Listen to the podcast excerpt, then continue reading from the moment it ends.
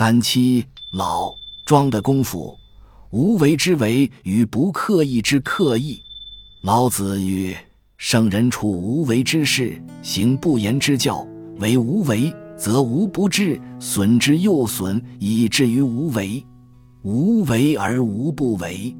无为固然是老子的核心思想，然却需理解无为之为，才能将无为境界落实于家常见履。”进而获致无不治、无不为的功效。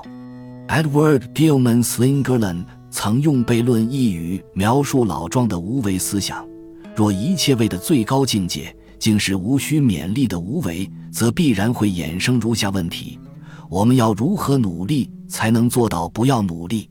此等看似矛盾而吊诡的进路，造成老庄思想体系的内部紧张性。而 Slingerlan 对道家思想的悖论全解，也间接说明道家思想所以易遭误解为应该放弃任何人为努力的缘由。无为与自然二词的字面意涵，看似否定人为努力的必要性，但此等道家义解下的最高境界，实则是急需努力方可真知的。相应于老子的无为，庄子亦有不。无有等近似无为的概念，如不一生、不刻意修行无有。同样的，倘若明白庄子修行无有之修行，不刻意之刻意，不一生之一生，便能开启体现庄学常因自然之自然功夫的关键法门。庄子对刻意从事养形摄生的看法，可从经文中略窥一二。卢德充福中以无情论述回应惠子：“无所谓无情者，言人之不以好恶内伤其身，常因自然而不易生也。”庄子认为，投身于世界的主体无需刻意从事一生的修炼活动。问题是，庄子究竟是何等举措为刻意而有为的一生之举？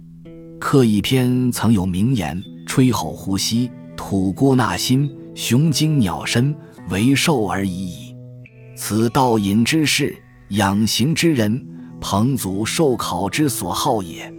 若夫不刻意而高，不道隐而寿，无不忘也，无不有也。坦然无极，而众美从之。此天地之道，圣人之德也。庄子清楚刻画出一己之学与道隐之事。养形之人的诊戒，举凡吹吼呼吸、吐故纳新这类呼吸调息之术，以及雄精鸟身那些模拟大熊攀援树干，或取法禽鸟严颈展翅等姿态动作，以强身健体的种种操练，都归属道隐之事。养形之人一味追求彭祖受考者的作为，有为庄子心之所向的圣人之德。由此可见。举凡在日常生活的行住坐卧之外，特意拨空追求长寿的功夫，无论呼吸吐纳，亦或象形导引，都非庄子所为。这些被庄子归属于为寿而已作为的吹吼呼吸、吐故纳新与雄精鸟身，寥寥三语，却已引然囊括传统各家养生功法，甚至武学宗派之动功与静功。值得注意的是。庄子在视呼吸吐纳、法受象禽为刻意而不主从事的同时，却在庄学究竟境界的摹写描绘中，强调不刻意而高，不道隐而寿。虽不从事呼吸吐纳、法相受禽，亦不求功夫之高、年寿之长，但只要顺着庄子之学行去，自然可收无不有也。众美从之之效。包括彭祖寿考者急欲获之的高寿，且看《逍遥游》中孤叶神人的肌肤若冰雪，闹曰若处子，大宗师里年长矣，而色若孺子的闻道者女语，行有所望，反具冰雪肌肤，处子体态，孺子容色，不刻意养生，延年反享高寿，何以不刻意从事养形延年之事？却也能体现人所向往追寻的生命境界。我们不能因为庄子不刻意于一生，导引等养形之人所为之事，便忽略书中对形体境界的描述或对身体技术的要求。